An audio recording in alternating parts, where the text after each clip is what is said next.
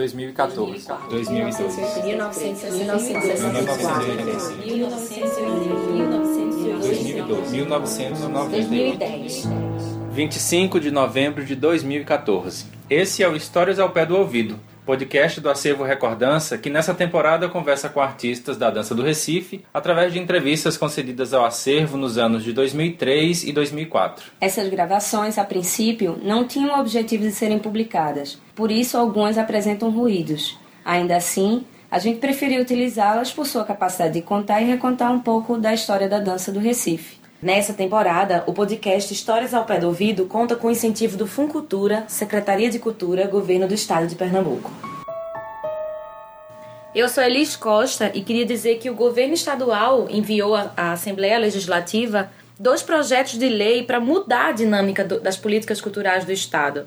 O que está acontecendo é que nós estamos nos alinhando ao Sistema Nacional de Cultura através da criação do Conselho Estadual de Política Cultural. Eu sou Marcelo Sena, faço parte do Colegiado Setorial de Dança e tenho uma notícia interessante para as pessoas de dança do país, que vamos ter o primeiro mapeamento de dança no território nacional, só que inicialmente vai ser a partir de algumas capitais, então terão outras etapas. E vamos começar com as capitais Curitiba, Belém, Salvador, Recife, Fortaleza, Goiânia, São Paulo e Rio de Janeiro.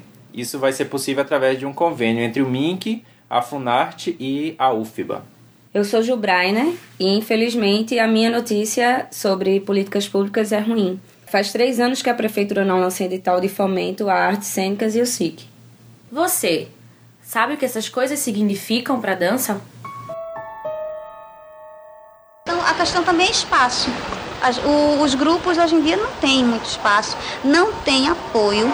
Isso é uma coisa muito importante. A gente não tem apoio. A gente às vezes consegue apoio de onde a gente menos espera, de, um, de uma, uma comunidade que tem uma creche e que a pessoa lá permite que a gente ensaie. Então, assim, hoje em dia a dificuldade é muito grande por conta disso, porque tudo é pago, nada é de graça e as pessoas que contratam a gente não, não, não compreendem e, assim, querem pagar barato. Hoje o nosso episódio vai falar um pouquinho sobre políticas públicas. E de uma certa forma, pensar sobre políticas públicas é pensar em várias facetas da dança, assim, né? Na área de produção, difusão, da própria memória, que é o que a gente também está fazendo aqui, da formação. Então, várias partes já foram faladas em outros podcasts. Não sei se vocês já escutaram outros episódios, mas poderão de alguma forma encontrar essas informações ou com outras pessoas ou por outros canais de informação. E aí, o que a gente já escuta aqui Stefânia de Aquino falar é um problema bem recorrente na dança, que é justamente a falta de espaço para ensaiar, né? Fala da questão de apoio, né? A falta de apoio para para poder subsidiar um espaço, para poder manter esse grupo ensaiando constantemente. E é um problema que até hoje ainda temos na cidade. Né? Era isso eu ia ressaltar. A gravação, como a gente já falou no começo, na abertura do podcast, é de 2004. A gente está hoje em 2014 e a situação não mudou muito. Nem mudou no tempo e nem mudava, inclusive, entre as, as diferentes danças, né? Por exemplo, a gente ouviu agora Stefânia. falar da realidade da dança popular. Mais pra frente nós vamos ouvir também Fred, Fred Nascimento, do Totem, que trabalha muito mais com performance, falar das mesmas dificuldades, né? Falando inclusive de sedes, dizendo que tinha que ensaiar até em posto de saúde, né? Pra poder manter o grupo em atividade. Né? O trabalho de corpo. Olha, Foram tantos lugares. Nessa, nessa época da fundação. Nessa época tem um. Como chama aquele lugar? Que é um lugar de saúde, tipo posto, de saúde, de Olinda. de Olinda, De Olinda, no- Carmo. Sei. Aí a gente falou lá com o pessoal. É que Aí no sábado à tarde ele deixava a gente usar, no auditório. A gente tirava todas as cadeiras, passava pano, limpava, né? Era uma hora para arrumar. E quando terminava tarde, de seis horas, aí recolocava todas as cadeiras novamente. Ensaiava também no Bar da Massa, que era o Bar de Lula, lá na, na feirinha, tinha o Bar da Massa. Teve um tempo que a gente ensaiou no Bar da Massa. A casa de Tereza tinha um porão, que é uma casa antiga em Olinda, aquelas casas grandes. Aí embaixo da casa tinha um porão. A gente ensaiava também no porão da casa de Olinda. Teve muitos lugares. Ensaiou um tempo grande aqui, onde hoje funciona o GP, né? Aquela escola de engenharia da universidade que passou muitos anos com o DCE. Bazarda também. Este- Também no Pazarga, a gente ensaiou. Ficava migrando. Ficava porque não tinha lugar certo, não tinha. Até hoje não tem. Hoje a gente ensaia mais na Oca, Que é que é o espaço nosso lá em casa. Aí ensaia na Oca, ensaia aqui no Centro de Criatividade Musical, já ensaiou muito na João Pernambuco, migra muito. Além da necessidade de espaço, também havia necessidade de estruturar é, espaços que eram espaços de formação, como é o caso de Bacnaré, que tinha músicos e bailarinos que eram formados dentro desse grupo, né? E o Biraci reclama dessa falta de, de estrutura que também não existia, nem existe ainda financiamento para poder manter esses, essas escolas. como nós não temos, nós não recebemos eh, verbas de ninguém, né? Pelo menos até então. Estou tentando ver se alguém repassa verbas para a gente. Para estruturação. É, porque nós não temos, nos falta computador, nos falta é, é, é, aparelhos de vídeo, nos faltam televisores para fazer esse trabalho e nós fazemos muito desse trabalho na periferia e quando a gente vai fazer tem que pedir para que as pessoas lá montem isso tudo para a gente chegar e ter estrutura, Uma coisa muito recorrente, um termo muito utilizado né, no, no- nos áudios que a gente escuta é o patrocínio, que até hoje em dia ele é meio que substituído por incentivo. Né? Hoje em dia a gente escuta muito mais as pessoas falando de incentivo do que necessariamente de patrocínio. E existia uma questão em torno disso, de se conseguir um patrocínio, né? Mônica Japiaçu mesmo se fa- fala na entrevista dela que existia uma necessidade de que o grupo já tivesse estruturado e que já fosse grande, né? Ela usa inclusive esse adjetivo, que fosse grande, que tivesse já uma grande visibilidade, para poder enfim conseguir um patrocínio, que na verdade construía um ciclo de pessoas que nunca conseguiam esse tipo de, de ajuda, de, de incentivo. Mônica Japiaçu comenta inclusive de um certo paradoxo da dança, né? Assim, de falar que os grandes grupos são os grupos que conseguem alguma forma de incentivo, alguma forma de financiamento. Em alguns momentos eles inclusive mudam os nomes, né? Em alguns momentos falam de apoio, de patrocínio, mas isso também são, são entendimentos diferentes e também são formas diferentes de financiamento. Mas no geral o que se fala é da falta de verba para que esses grupos possam se manter, tenham uma qualidade de trabalho para conquistar editais, para conquistar espaços, para conquistar parcerias ou, ou até mesmo alguma forma de investimento dos próprios órgãos públicos. Você só vai conseguir fazer dança, ou como o corpo, por exemplo, o corpo ficou um, um grande grupo aí consegue todos os patrocínios. né? Então primeiro você precisa ser uma coisa muito grande para depois conseguir os patrocínios. Ora, isso é, É muito difícil. é complicado, né? Isso é um assunto que já foi abordado em outro episódio nosso também, do, do Histórias ao Pé do Ouvido, o episódio que trata dos êxodos, né? Dessa saída do, dos profissionais da dança, essa necessidade dos bailarinos de Recife de, para sobreviver de dança, terem que sair da cidade, né? Por falta de incentivo, por falta de patrocínio na cidade. Que está no episódio de formação também, né? Também tá no episódio de formação e Mônica Lira aqui dá uma, uma resgatada nesse sentido, falando de um tempo em que a gente não tinha é, uma universidade de dança, né? Um curso de formação de professores em dança que hoje a gente já tem em 2014, o curso tem cinco anos de existência, mas a gente ainda, por exemplo, não sabe que impacto isso vai ter no mercado de dança. Ainda não se sabe, né?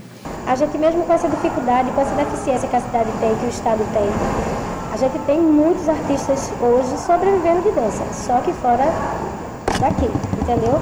Mas acho que é isso, acho que a única coisa que falta e que, e- e que a gente fica um pouco atrás de outros centros e de outros lugares é exatamente a gente não ter uma universidade de dança, né? que ainda que não existisse o curso de dança né, no Recife, existiam sim profissionais que tinham capacidade técnica né, ou, ou capacidade artística eh, desenvolverem a dança profissionalmente, mas que por conta dessas outras coisas que a gente estava falando, né, de não ter incentivo, precisavam Acabavam tendo que sair daqui, né? para fora.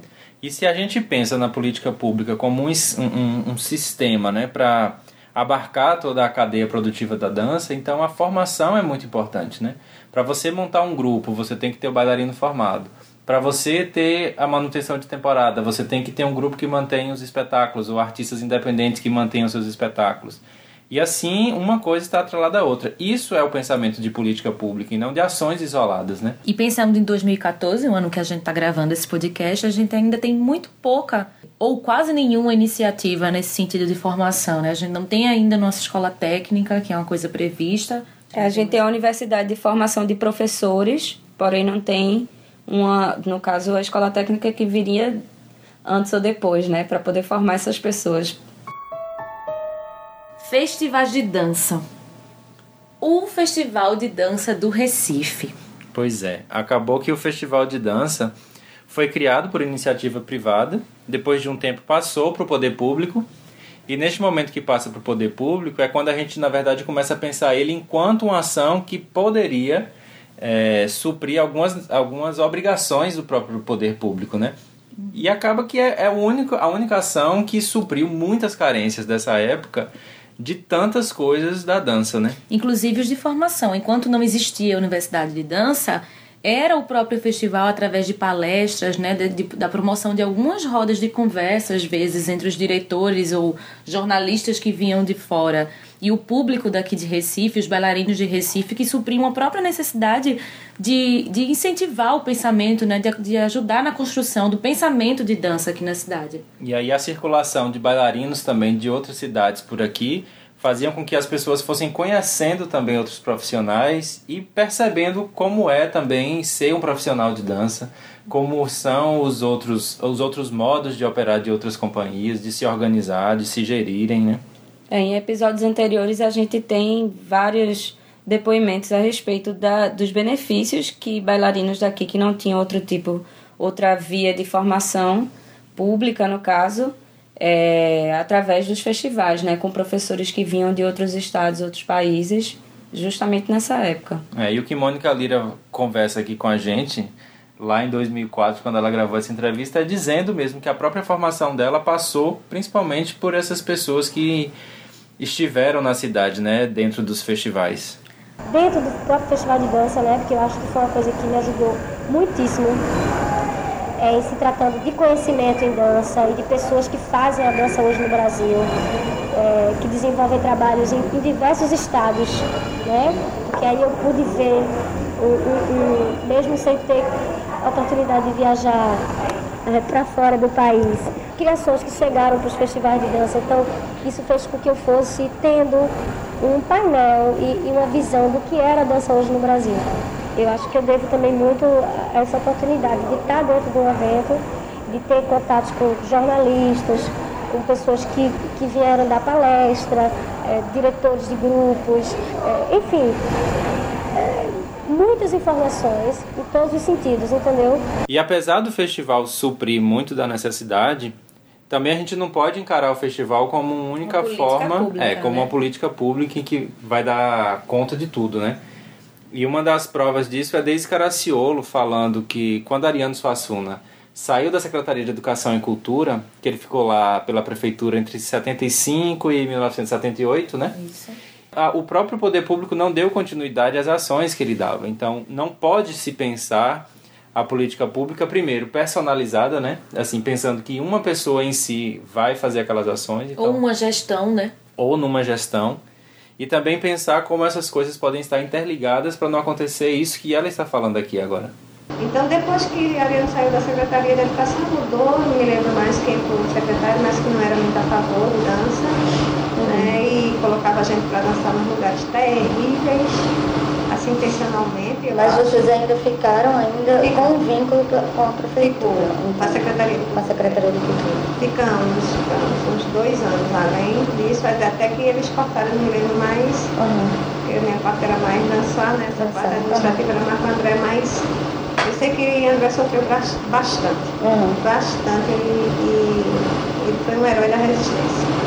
Assim, se despojou de tudo, vendeu tudo, investiu tudo no balé quando acabaram todos os contratos, teve muita coragem, ele já tinha filhos, já tinha os três filhos que ele tem hoje.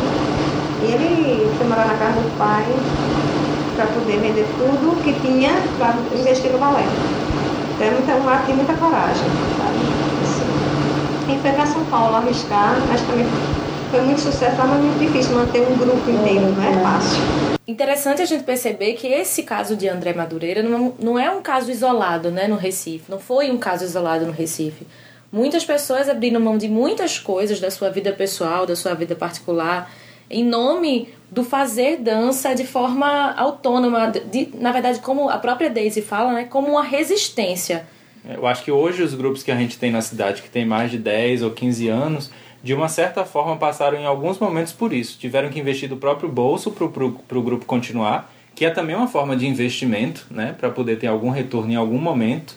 É um exemplo disso é o Biraci, Nascimento do Passo, né? O experimental. E aí, como o Daisy fala, André Madureira, né? Uhum. Com o Balé Popular do Recife. E isso, isso é o que faz a, a, a, toda a questão de política pública modificar a forma de pensar isso. Porque não é, não é fazer ações em tempos específicos ou para grupos específicos, mas é pensar toda uma comunidade da dança que está trabalhando, né? Os produtores, figurinistas, bailarinos, os pesquisadores, os pesquisadores, para fazer com que isso continue acontecendo, independente se o mercado quer ou não quer aquela dança. Porque se a gente vai falar de mercado para dança, não há esse mercado. A gente vive, na verdade, a partir de incentivos públicos, porque o comércio não está para essa dança que é, que é feita, né? É um outro tipo de dança que vai para o entretenimento, para o comércio mais, mais ligeiro, né?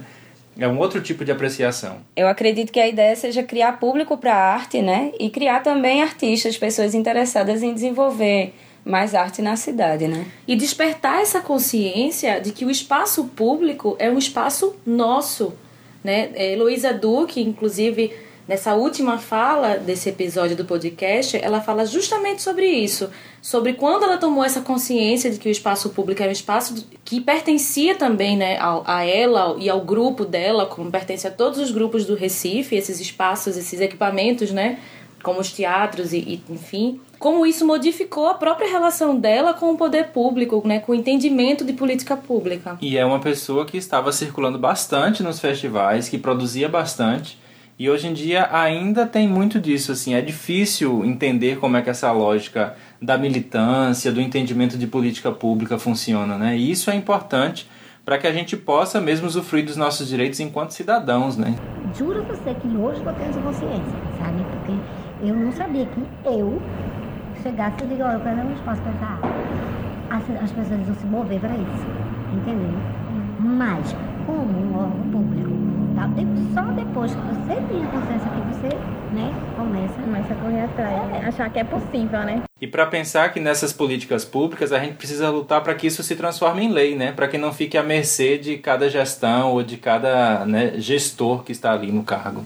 Existiram alguns ganhos, evidente, como a própria lei de incentivo, né, que é uma lei que tem um pouquinho mais de uma década de existência, mas que isso também não pode ser visto como uma política pública, né, ou uma exclusividade nesse sentido, a única provedora é, das nossas formações, a única provedora das nossas temporadas, a única provedora da nossa dança. Como o Marcelo falou anteriormente, a política pública ela não diz respeito somente a uma parte de benefício à população. Ela faz parte de um conjunto que vai criar um ambiente para dança na cidade, que parte da formação, parte é, da, da, disponibilidade de espaços, enfim, inclusive das leis, como foi falado agora. E que não é muito, né? É o mínimo, é, é dignidade. O, é o né? direito, né? É o que se pede em relação à saúde, à educação, a qualquer outro tipo de necessidade do cidadão na cidade. A gente não quer só comida.